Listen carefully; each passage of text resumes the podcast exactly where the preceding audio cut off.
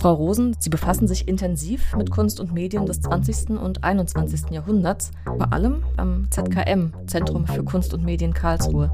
Was werden Archäologen oder Menschen in 100 Jahren von unserer digitalen Kultur noch sehen? Viele Kunstwerke auf unserer digitalen Kultur sind entweder schon verloren oder werden bald verloren sein für die Artefakte komplett im digitalen und dann auch oft in proprietären Räumen, die auf ganz andere Sachen ausgelegt sind als auf Archivierung. Da hilft es ja nichts, mir meinen Commodore irgendwo noch pfleglich aufzubewahren. Wenn wir eine größere Ausstellung aufbauen, habe ich vor mir erstmal einen großen Plan auch der Steckdosen. Ein Hundertstel von einem Baselitz, der fraktionalisiert wurde. Das wird dann beworben als Demokratisierung des Kunstsammelns. Speziell für diese digitale Kunst ist es vor allem Twitter auf dem die Influencer unterwegs sind.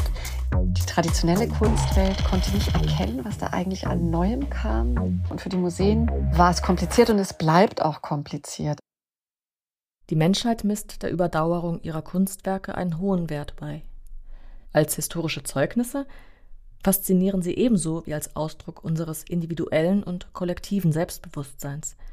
Der Verlust von Werken wird von denen, die sie schätzten, betrauert die absichtsvolle Zerstörung oder der Raub von Kulturgütern können traumatische Folgen für Gesellschaften haben. Das humanitäre Völkerrecht verbietet beides. Entsprechend haben sich über viele Jahrhunderte Praktiken der Bewahrung und Aufbewahrung von Artefakten mit besonderem kulturellem Wert entwickelt. Insbesondere Museen fällt dabei eine zentrale Rolle zu. Digitale Gesellschaften bringen selbstverständlich digitale Kunst hervor. Nur wie alle digitalen Artefakte sind auch die Kunstwerke unter ihnen fragil. Hier sind Museen besonders gefordert. Der Bewahrungsauftrag ist aber nur einer von vielen.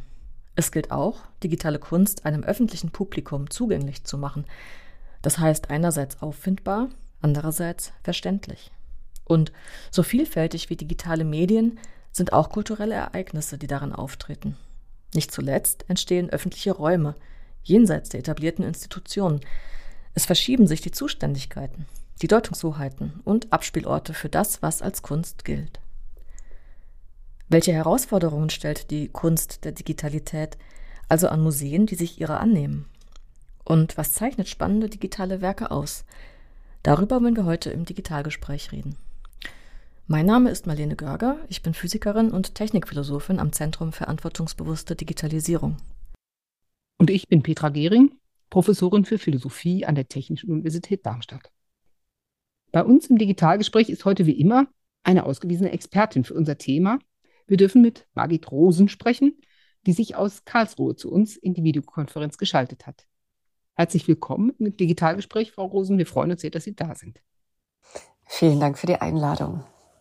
Frau Rosen, Sie haben neben Kunstgeschichte und Medienkunst auch Politikwissenschaft und Philosophie studiert und arbeiten zu Themen, in denen dieser breite Hintergrund sehr pointiert zum Tragen kommt.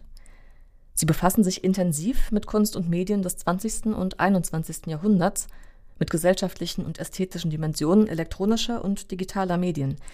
Dazu lehren und forschen sie und dazu arbeiten sie auch praktisch, einerseits als Dozentin und Gastprofessorin an internationalen Hochschulen, aber vor allem, und das ist heute für uns besonders spannend, am ZKM, Zentrum für Kunst und Medien Karlsruhe.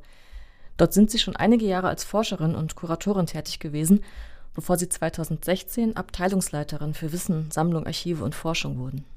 Das ZKM ist vor allem ein international herausragendes Museum für elektronische und digitale Kunst.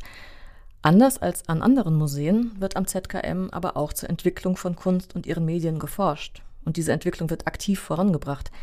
Die Archivierung und Restauration von Werken ist dabei ein drängendes praktisches Thema.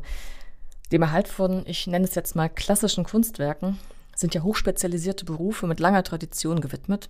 Man braucht sehr viel Expertise und Erfahrung, bevor man sich am Erhalt großer Werke beteiligen darf. Gibt es denn bereits den Beruf Restauratorin für digitale Kunst? Den Beruf gibt es, aber es ist eine sehr überschaubare Gruppe. Also in ganz Europa sind es etwa elf Personen, die sich in diesem Bereich spezialisiert haben. Elf in Europa. Was heißt das? die sich spezialisiert haben? Was liegt da, steckt dahinter? Naja, tatsächlich braucht man relativ umfangreiches Wissen, was eigentlich in der normalen restauratorischen Ausbildung nicht gelehrt wird. Äh, und das ist eben nicht nur der Umgang mit aktuellsten Computertechnologien, sondern vor allem auch mit historischen, also mit historischen Betriebssystemen, mit historischer Hardware. Also man hat ja immer mit Software und Hardware zu tun, aber auch sehr viel mit Elektronik. Denn anders als zum Beispiel bei einem anderen großen Thema Erhalt von Computerspielen, handelt es sich ja bei ähm, digitalen Kunstwerken in der Regel um Einzelstücke. Und da gibt es dann eben oft auch Sonderlösungen von Künstlern, sozusagen Black Boxes, wo man dann die Schaltpläne nicht kennt und versuchen muss, das wieder herzustellen. Und es gibt eben leider auch, und das ist eine Problematik, es gibt eben auch kaum Ausbildungsgänge, die sich ähm, darauf spezialisiert haben, Restauratoren für die digitale Gesellschaft auszubilden. Wenn ich mir jetzt sozusagen das Gegenstück vorstelle, der digital arbeitende Künstler, die digital arbeitende Künstlerin, ist auf der Seite das Wissen vorhanden? Also denken die KünstlerInnen darüber nach, wie ihr eigenes Werk hinreichend gut beschrieben ist, hinreichend gut darauf vorbereitet ist, auch längerfristig aufbewahrt zu werden? Oder haben sie da tatsächlich, ich sag mal, Fundstücke liegen und müssen sich komplett neu überlegen, wie sie da eine Art Archivperspektive reinkriegen? Da hat sich tatsächlich in den letzten Jahren viel verändert. Also ursprünglich wurde ja all diese Medienkunst, auch Videokunst, Soundart, digitale Kunst, vor allem auf Festivals gezeigt. Das heißt, es wurde einmal gezeigt, zweimal gezeigt und dann wurde das ganze Equipment zerlegt und für ein anderes Werk verwendet, so dass die Frage des langfristigen Erhalts früher auch gar nicht so präsent war, zumal es dafür auch keine Käufer gab. Und seit etwa 20 Jahren gibt es sowohl im Bereich der Museen, der Restauratoren, aber auch bei den Künstlern wirklich auch eine Sensibilisierung für das Thema. Und Künstler dokumentieren sehr viel besser, sind aber tatsächlich auch sehr dankbar, wenn sie auf spezialisierte Restauratoren treffen, die mit ihnen zusammen diese vor allem auch Dokumentation machen. Also um das mal ganz praktisch zu sagen, wenn mhm. wir ein Werk erwerben, idealerweise wird es ein, zweimal auch gemeinsam aufgebaut mit den Restauratoren. Und äh, der Dokumentationsprozess für ein Werk, das kann locker eineinhalb Wochen dauern, weil nicht nur alle Hardware dokumentiert werden muss, nicht nur alle Software, auch alle Lizenzen zum Beispiel, alle Abhängigkeiten voneinander. Und der einzig sichere Prozess, um zu wissen, ob man wirklich alles richtig dokumentiert hat, ist, und das äh, machen meine Kollegen auch, man erstellt sozusagen einen Klon. Also man kauft ein neues Gerät und ähm, installiert das gesamte Werk, weil dann kann man sehen, ob es nicht doch irgendwelche unsichtbaren Abhängigkeiten gibt, man vielleicht übersehen hat. Und was hinzukommt, wenn wir Werke kaufen, die bereits auf einem älteren System laufen, dann wird schon gleich auf eBay überprüft, ob wir baugleiche Geräte nochmal erwerben können, um sie erstmal austauschen zu können. Aber wie gesagt, da gibt es dann auch eine Reihe von Strategien, wie man solche Werke langfristig erhält, weil dem rein Tausch oder Ersatz sind natürlich auch durch die Logik der Ökonomie und der Industrie Grenzen gesetzt.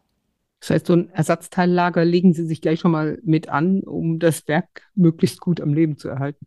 Haben Sie auch schon mal nicht funktionierende Werke dann gar nicht entgegengenommen? Also wo es beim Aufbauen sich herausstellt, dass das eigentlich zwar ein Konzept ist, aber das Ding selber gar nicht richtig funktioniert? Tatsächlich ist es so, dass für uns die ideale Situation ist, dass wir das Werk, was wir für die Sammlung erwerben, schon in einer Ausstellung zeigen und sozusagen in der Zeit beobachten. Äh, wir haben dafür auch ein Ticketsystem, ähm, wo jede Reparatur, jeder Neustart dokumentiert wird, sodass wir am Ende der Ausstellung eine Art Biografie des Werks haben und wir sehen können, wie stabil das Werk läuft. Und tatsächlich gab es dann auch die Entscheidung, dass wir sagen, es ist nicht, wie man so schön sagt, museumstauglich, es ist nicht für den Dauerbetrieb gemacht. Das, das kommt einfach auch vor, ja. Was sind denn die Räume, in denen solche Werke gezeigt werden oder in denen dann das Publikum dem Werk begegnet? Das sind wirklich ganz normale Ausstellungsräume, ähm, wie mit vielen interaktiven Werken, auch der Lichtkunst oder der Sound, da hat man natürlich ähm, oft die Problematik, dass sich Klänge oder Lichtsituationen, dass sie zueinander in Konkurrenz treten. Aber da gibt es eigentlich keine besonderen Anforderungen, obwohl, wenn ich das so sage, wenn wir eine größere Ausstellung aufbauen, habe ich vor mir erstmal einen großen Plan auch der Steckdosen. Unser Haus ist darauf auch sehr gut ausgerichtet, hat die richtige Infrastruktur, dass wir nicht durch die halben Hallen Kabelleitungen legen müssen, sondern dass einfach sehr viel Steckdosen haben, an denen wir die, wo wir die Werke dann unmittelbar platzieren können. Also die meisten Häuser sind tatsächlich von ihrer Infrastruktur nicht auf elektrifizierte Werke im weitesten Sinne angelegt. Wie sieht das denn aus mit Werken, die, sag ich mal, im digitalen Raum existieren, die online zugänglich sind oder so? Das ist die wirklich große Herausforderung, weil sie ja von der technischen Umgebung und den technischen Standards komplett abhängig sind, von denen sie umgeben sind. Man kann den Fisch nicht sozusagen von dem Wasser mhm. isolieren, in dem er schwimmt. Man nimmt das normalerweise nicht wahr. Aber in dem Moment, wo sich bestimmte Standards ändern im Netz, werden auch diese Werke, sind sie sofort dysfunktional. Dieses Tolle an vielen Online-Werken ist ja, dass sie genau mit den Medien, auch mit den sozial wichtigen Plattformen arbeiten, die unser Leben bestimmen. Das heißt, früher mit Flickr, das hat man fast schon vergessen, was das ist, aber heute eben mit, mit Twitter und lange auch mit der API, also den Schnittstellen von Google. Und was dann einfach passiert, und das ist zum Beispiel, äh, war das jetzt mit Google der Fall, viele Werke haben die offene Schnittstelle von Google verwendet, um in ihre Kunstwerke aktuelle Abfragen einzubinden. Und dann hat Google die API geschlossen. Und alle anderen Suchmaschinen auch. Und deswegen gibt es jetzt massive Probleme mit sehr vielen Werken, auch der Netzkunst, die auf diese Services zurückgegriffen haben. Eine Möglichkeit ist, dass man auf eine gewisse Art sozusagen das abkoppelt und so eine Art künstliche Umgebung baut. Aber dann ist natürlich die eigentliche, der eigentliche Reiz, dass das Kunstwerk auf aktuelle soziale oder Weltereignisse zugreifen kann, erledigt. Und da gab es viele Diskussionen auch unter Restauratoren. Für einen Teil der Werke ist es einfach so, dass die einzige Möglichkeit ist, dass man das dokumentiert in seinem Verhalten, in der Nutzung, aber auch zum Beispiel, welche Erfahrungen Benutzer damit verbinden. Mhm. Also die Menschen, die Twitter zum allerersten Mal gesehen haben, für die ist es was anderes, als die damit schon irgendwie 15 Jahre leben und ähm, erlebt haben, was das mit dem sozialen Raum gemacht hat. Also die Erfahrung zu dokumentieren ist im Grunde Teil der Dokumentation, weil sich auch unsere Wahrnehmung zu den jeweiligen Technologien natürlich über die Jahre verändert. Das heißt, Sie machen dann auch Interviews audiovisuelle Dokumentation, wie Leute vor dem Bildschirm oder an der Tastatur oder wie auch immer das jetzt benutzt wird, sitzen, befragen die Menschen und versuchen so einen Eindruck nochmal einfach in einem zweiten Medium zu speichern, der die Benutzbarkeit und die Benutzung erinnerbar macht. Im Idealfall ja, vieles an, an Erfahrung, an Wissen, aber offen gestanden oft fehlt dazu natürlich einfach die Zeit.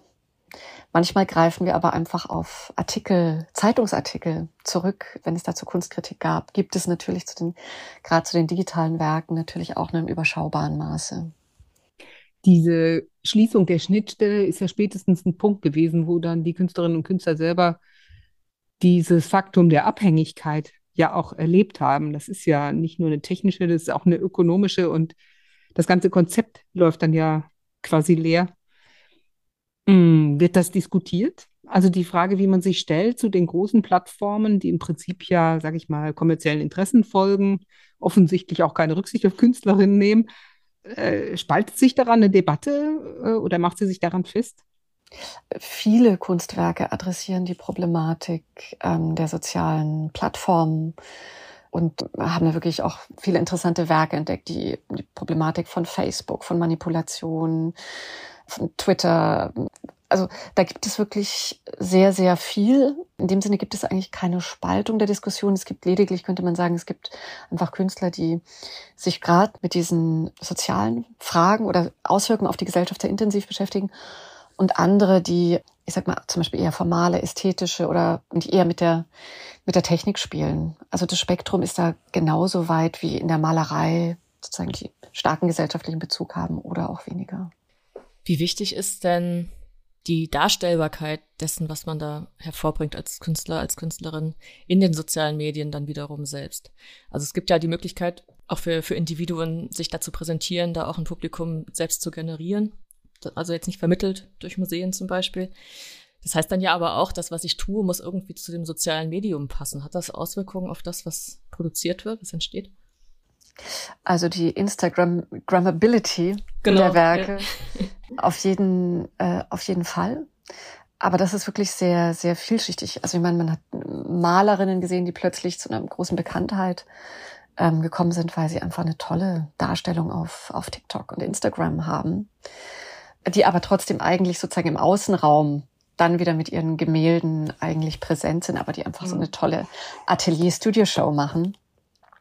Aber es gibt einfach auch natürlich Kunst, die einfach für diesen digitalen Raum geschaffen ist und gerade mit dem, was vor jetzt vor zwei, drei Jahren dem ganzen NFT-Hype passiert ist, der eigentlich nur noch mal sichtbar gemacht hat, was eigentlich auch schon länger existiert in den sozialen Medien.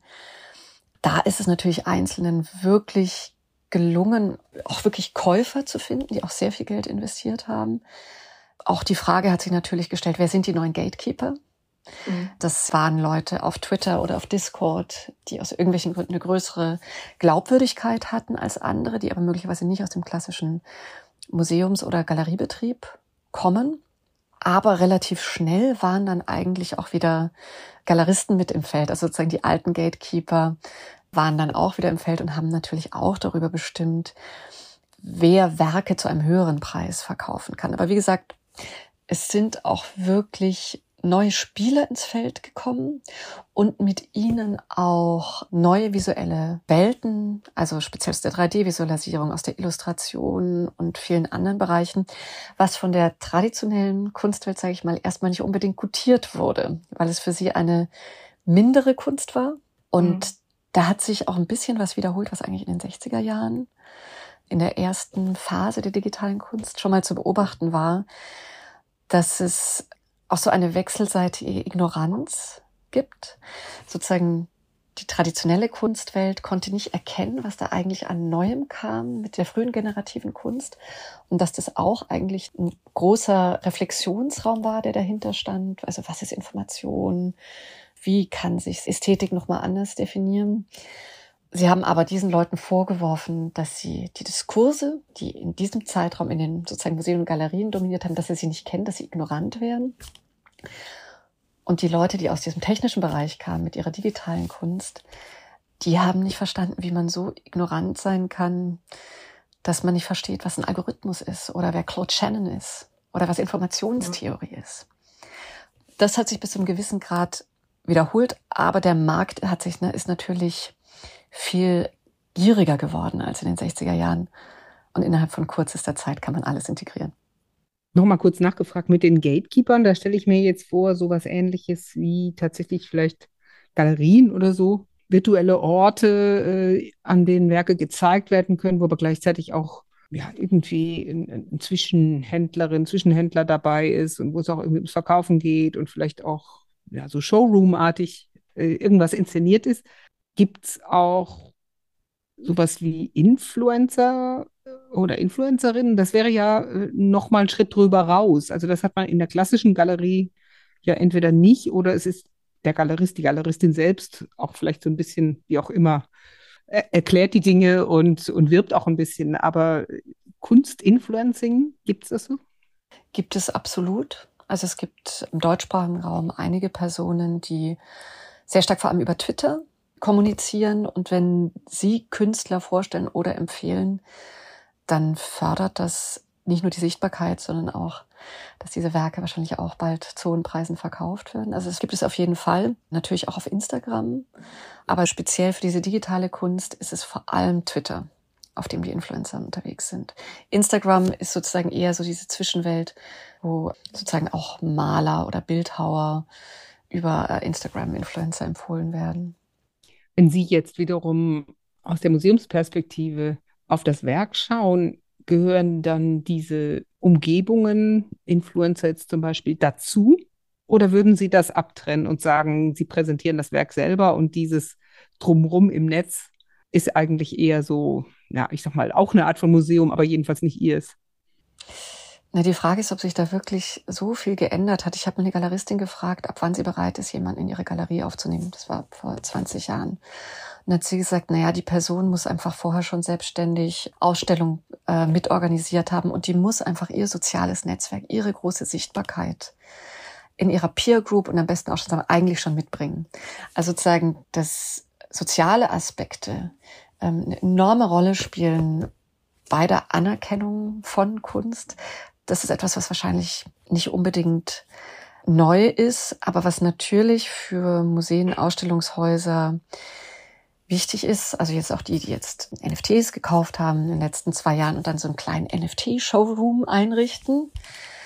Wenn sie wissen, das ist ein Brand, der jungen Leuten bekannt ist, sozusagen mit dem sie sich auch identifizieren, das ist ihre Kunst, dann gewinnt man dadurch natürlich auch Besucher einer jüngeren Generation, die vielleicht nicht so viel ins Museum gehen. Deswegen ist das Umfeld in diesem Sinne wieder sehr wichtig.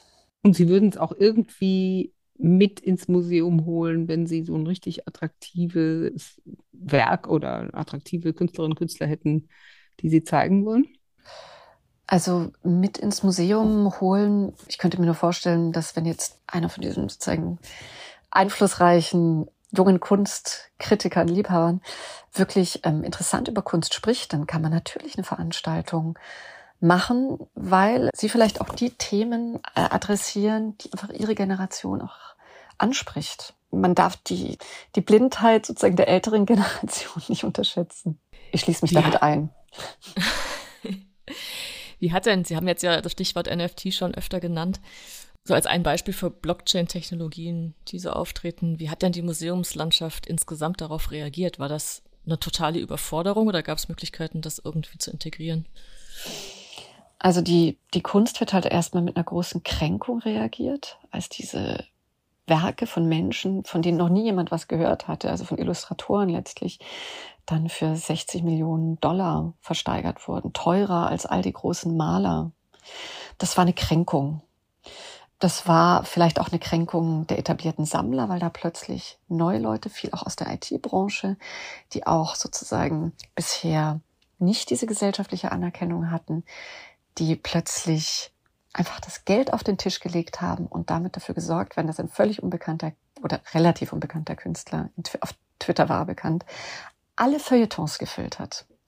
Also sozusagen einen Platz eingenommen haben, der eigentlich einem ganz anderen gesellschaftlichen Milieu bis dazu auch gehört hat. Also es gab diese Kränkung und für die Museen war es kompliziert und es bleibt auch kompliziert. Also ich kann nur in unserem Fall sagen, wir haben die ersten NFTs 2017 erworben. Also es war ähm, relativ früh, aber das hatte den einfachen Grund, dass unsere Motivation erstmal eine ganz andere war. Wir hatten eine Ausstellung, die hieß Open Codes, Leben in digitalen Welten, wo mein Kollege Daniel Heiß, der das damals gemacht hat, erklären wollte, wie das funktioniert mit der Blockchain. Und dann hatten wir zwei Rechner, die haben dann auch Bitcoins äh, geschürft. Also wir haben insgesamt nur einen geschürft über zwei Jahre. Und für Workshops wurden dann auch Teile des Bitcoins verschenkt und der Umgang sozusagen mit diesen digitalen Zertifikaten, dass man es einfach mal hands-on probieren kann. So. Und wir waren dann in der verrückten Lage, dass mit diesem Hype Werke, die wir für 10 Dollar gekauft hatten, für 80 Dollar, plötzlich an der Hochzeit 300.000 Dollar wert waren. Mhm. Und dann beginnt ein administratives Problem, weil NFTs sind keine Kunstwerke, sondern das sind finanzielle Assets wie Aktien. Also das ist sozusagen aus der Sicht der Finanzbehörden. Und äh, wir und andere Häuser sind immer noch dabei, mit Anwälten und auch natürlich inzwischen mit den Finanzbehörden zu klären, wie das eigentlich zu handhaben ist. Und die letzte Aussage war, es, es fehlt einfach auch noch an, an Gesetzgebung. Also möglicherweise werden wir auch einer der Fälle sein, die die Gesetzgebung ein mhm. bisschen weiterbringen. Also wir haben sozusagen mit ein bisschen Strom plötzlich wahnsinnige virtuelle Werte geschaffen, wobei man auch sagen muss, wenn wir Werke kaufen, verkaufen wir die ja nicht mehr, sondern die gehen ja in die Stiftung ein, so dass wir jetzt eine sehr schöne Dokumentation haben, so der allerersten NFTs, CryptoPunks und so weiter, an denen wir das dann auch wieder erklären können, was damals eigentlich passiert ist. Aber eigentlich zeigt sich, dass die Definition von Kunstwerk äh, herausgefordert ist, ne? weil Ihnen kam es gerade darauf an, den Zusammenhang zwischen dem digitalen Zertifikat und dem, was man als Artefakt irgendwie sehen oder nutzen kann zu diskutieren oder real laborartig zu erproben und am Ende des Tages hatten sie jetzt das Zertifikat und wissen nicht, wohin damit. Weil es nicht als Kunst gilt. Ja, also beziehungsweise das sind zwei tatsächlich unabhängige Dinge. Wir brauchen diese Zertifikate überhaupt nicht verkaufen. Also wir, sage ich das ZKM, kauft ja seit 1900 seit der Gründung, seit 1989 digitale Kunst. Das geht auch sehr gut ohne digitales Zertifikat. Man kann halt nicht damit spekulieren. Mhm. Für uns ist in der Regel das Kriterium, was sehen wir, wie geht der Künstler möglicherweise auch experimentell mit der Blockchain um. Sozusagen unser Interesse waren zum Beispiel On-Chain-NFTs, wo sozusagen der gesamte Code in der Blockchain mit eingebettet ist. Das war damals was, was Neues und auch technisch anspruchsvoll, in so einem kleinen Stück Code interessante Werke zu machen. Eigentlich sind für Museen die Zertifikate, wenn sie sind wie wir und nicht wieder verkaufen, eigentlich uninteressant. Da darf ich auf eine Sache aufmerksam machen. Ich war vergangenes Jahr auf einem großen NFT Art Day und dann hieß es auf der Bühne, jetzt ist ja alles gut, jetzt werden alle digitalen Künstler reich und endlich wird für digitale Kunst viel Geld gezahlt. Denn die Wahrheit ist, bisher war der Kunstmarkt dafür wirklich sehr, sehr ähm, schwach. Aber wenn man genau hinschaut, sieht die Sache speziell aus. Wenn ich bei einer Galerie von einem Künstler eine Installation kaufe, wie immer, dann kostet die 15.000 Euro. Wenn ich ein NFT kaufe, dann kostet es seltsamerweise 60.000 Euro, weil es einfach so wunderbar handelbar ist, weil es tradable ist, weil die Haltezeit von NFTs ja zum Teil nur 50 Tage ist und weil ich natürlich auch nicht die Problematik habe, das irgendwie aufbewahren zu müssen. Ich will ja auch gar nichts dagegen sagen, diese Art von Kunst zusammen für eine neue Generation, die daran gewöhnt ist, auch in Spielen und vielen anderen Dingen digitale Güter zu kaufen und die wirklich auch ihr digitales Eigentum auf ihrem Handy, auf ihrem Bildschirm im Wohnzimmer und so weiter haben. Für die ist diese leichte Form, also eine kleine Datei und ein Zertifikat, einfach, es entspricht sozusagen ihrem, ihrer Lebenspraxis. Ja.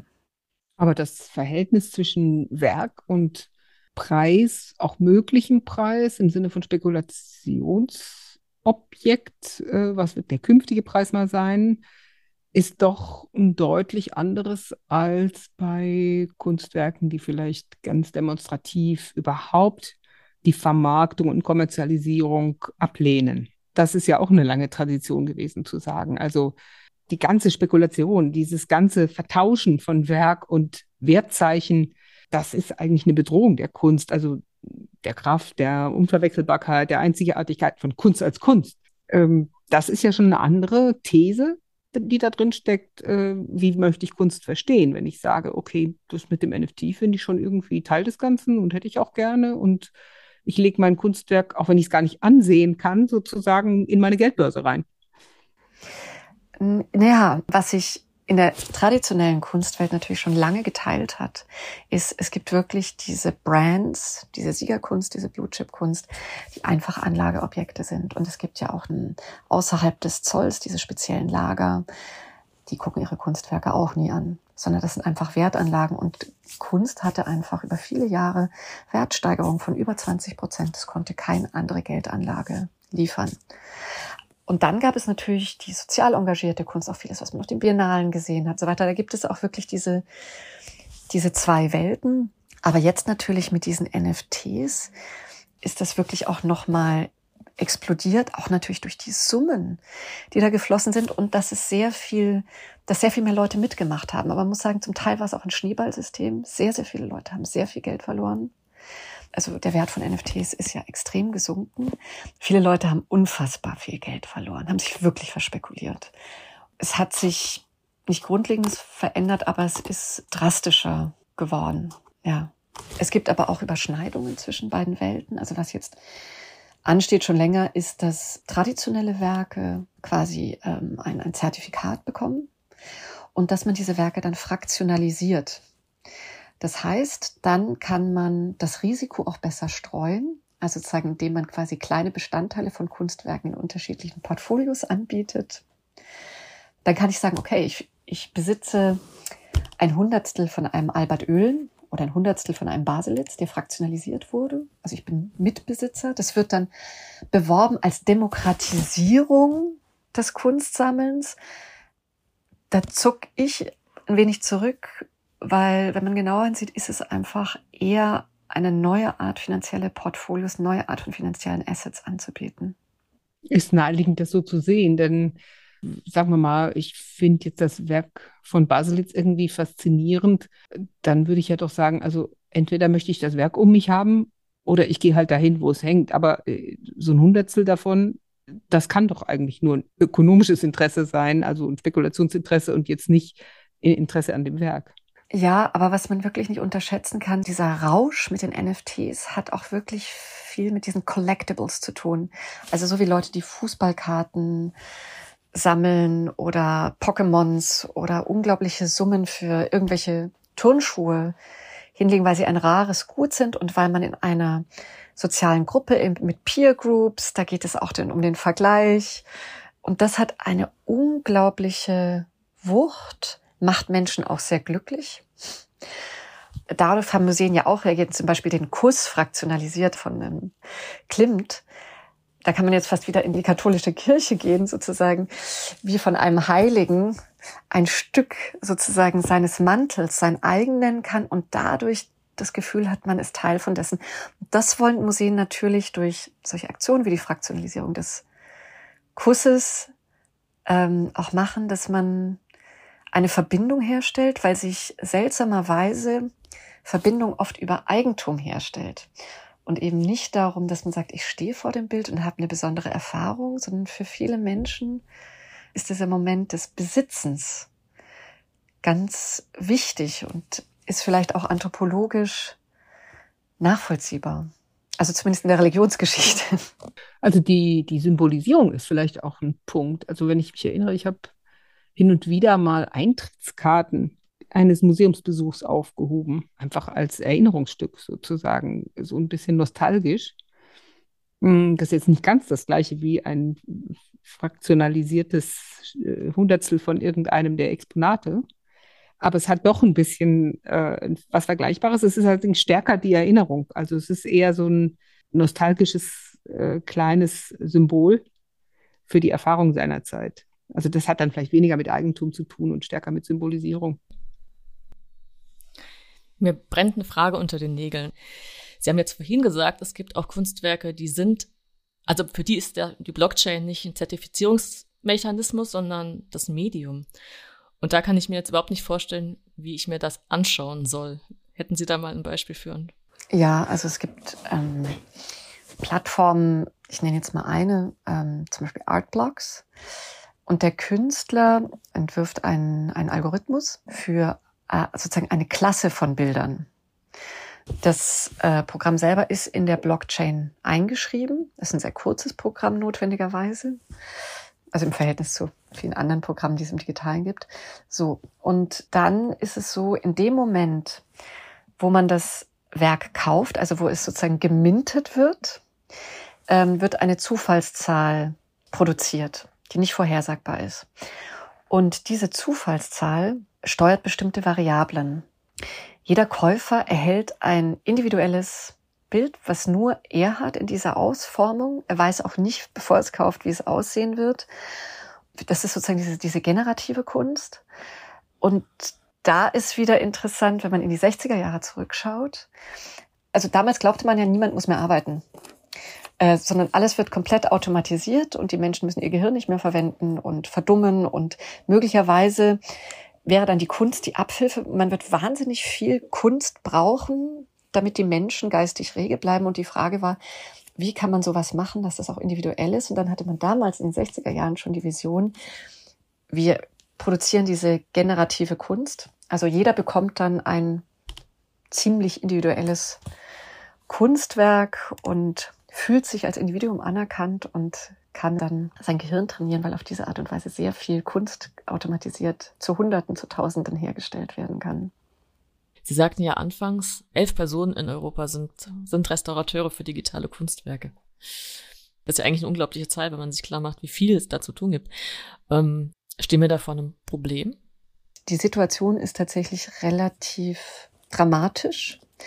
Also computerbasierte Kunst, also nicht generiert, also, Werke, wo wirklich ein Rechner da ist, der im Ausstellungsraum in Echtzeit dieses Programm ausführt. Das gibt es also interaktiv, ich sag ab Ende der, Ende der 80er Jahre.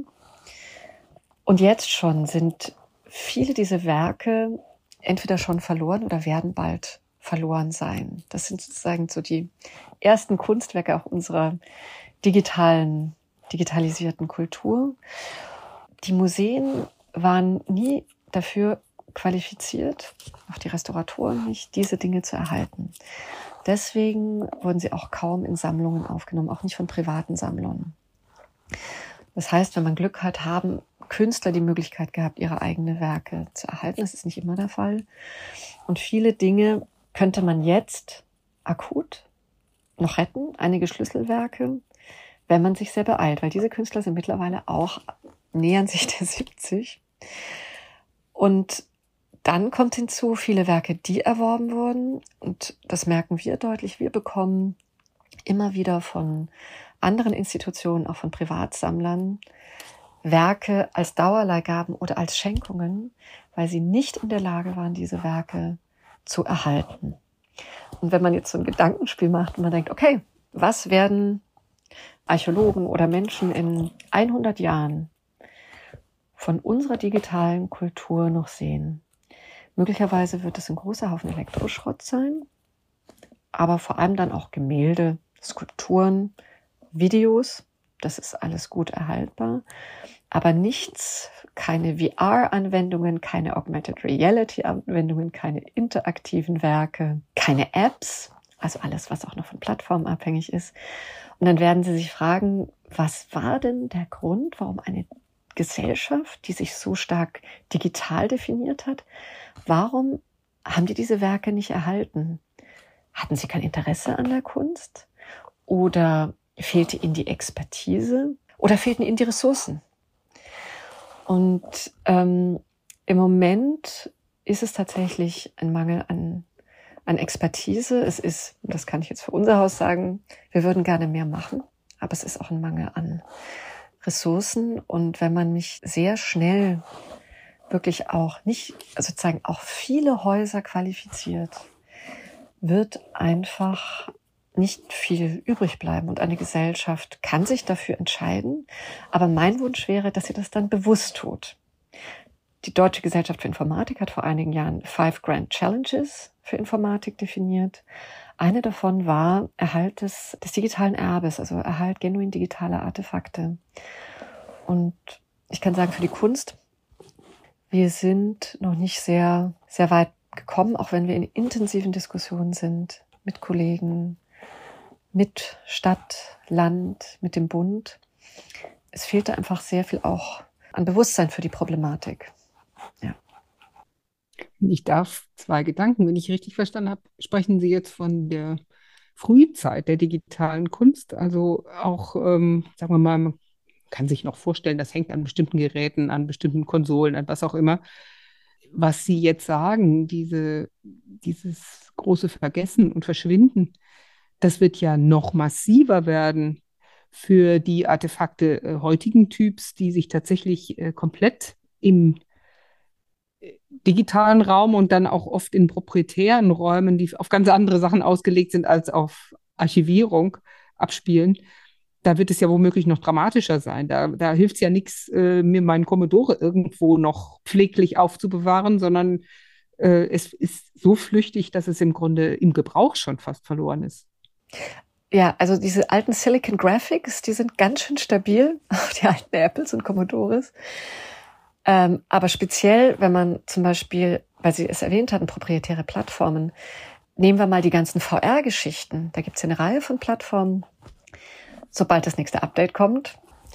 Und es gibt ein Forschungsprojekt von der Tate in London von Kollegen, die jetzt versuchen, eine technische Lösung zu finden, um diese Dinge dann eigentlich von den proprietären Plattformen sozusagen runterzuholen, zu isolieren, sie abgeschlossen weiterlaufen zu lassen.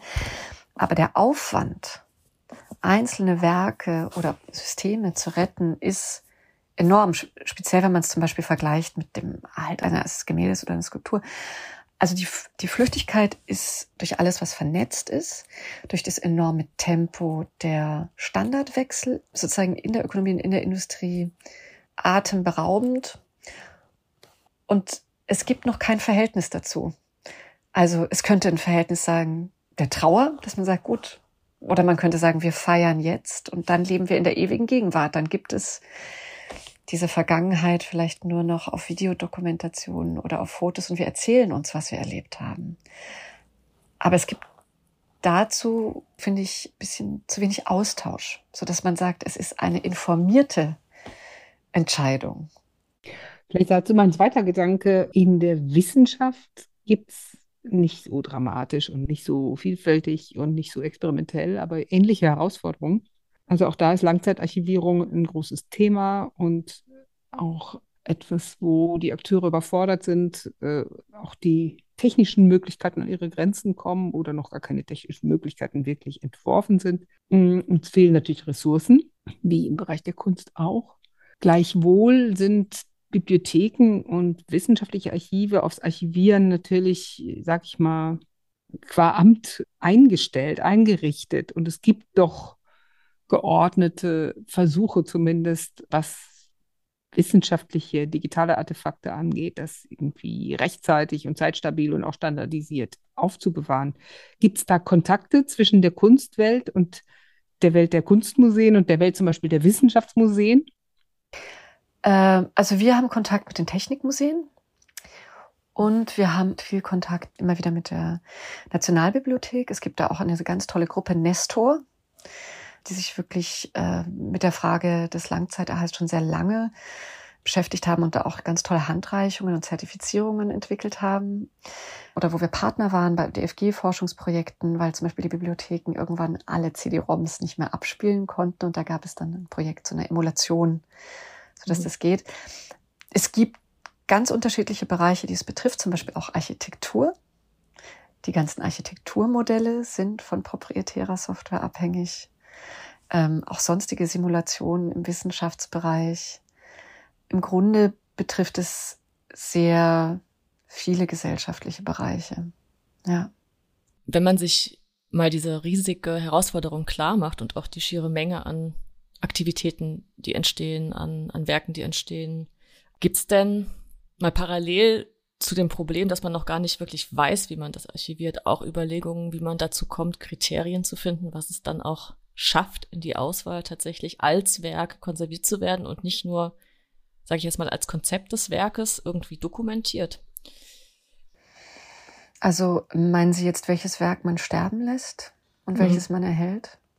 Diese Fälle gab es natürlich auch in der traditionellen Kunst schon, dass einfach Werke auch zerfallen sind und zum Teil nicht erhalten werden konnten. Das sind dann wirklich individuelle Abwägungen, das, da kommen wahrscheinlich auch kunstgeschichtliche Argumente.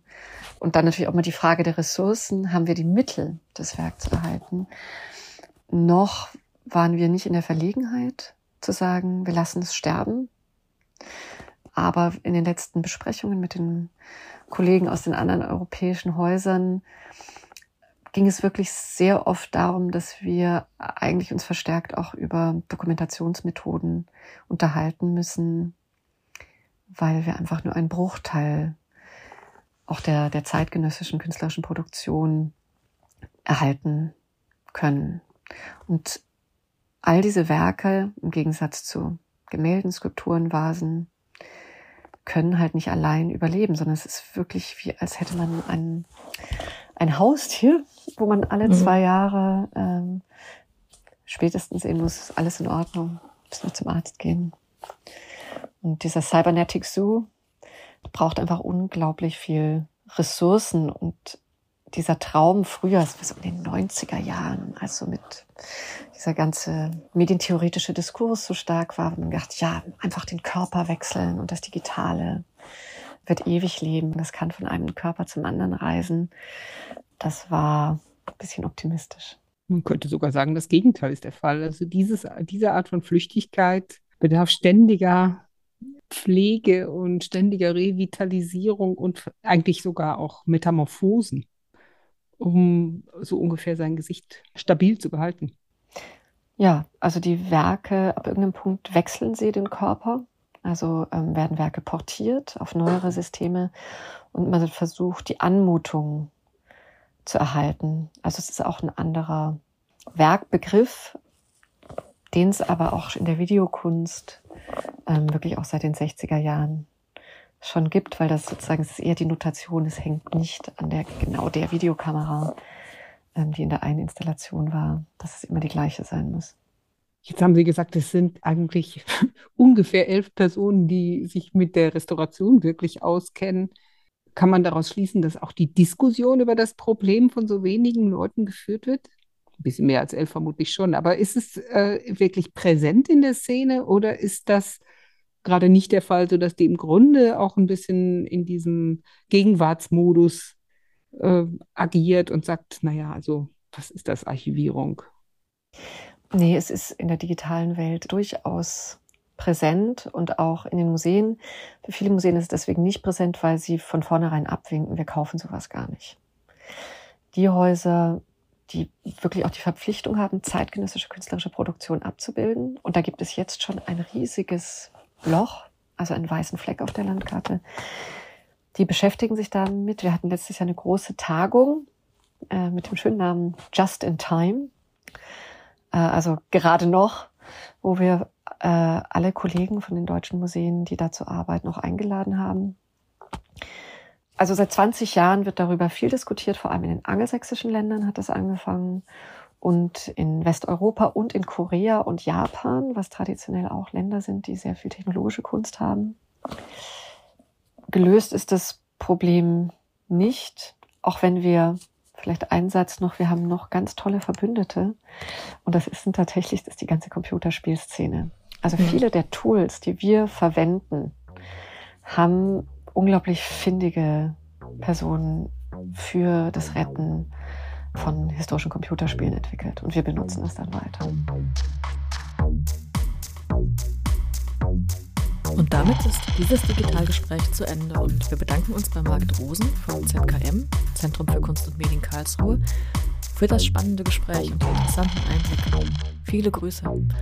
Und wie immer auch vielen Dank an Sie, liebe Zuhörerinnen und Zuhörer, für Ihre Aufmerksamkeit. Wenn Sie mögen, hören wir uns wieder in drei Wochen zur nächsten Folge des Digitalgesprächs, dem Podcast von CVEDI, dem Zentrum verantwortungsbewusste Digitalisierung.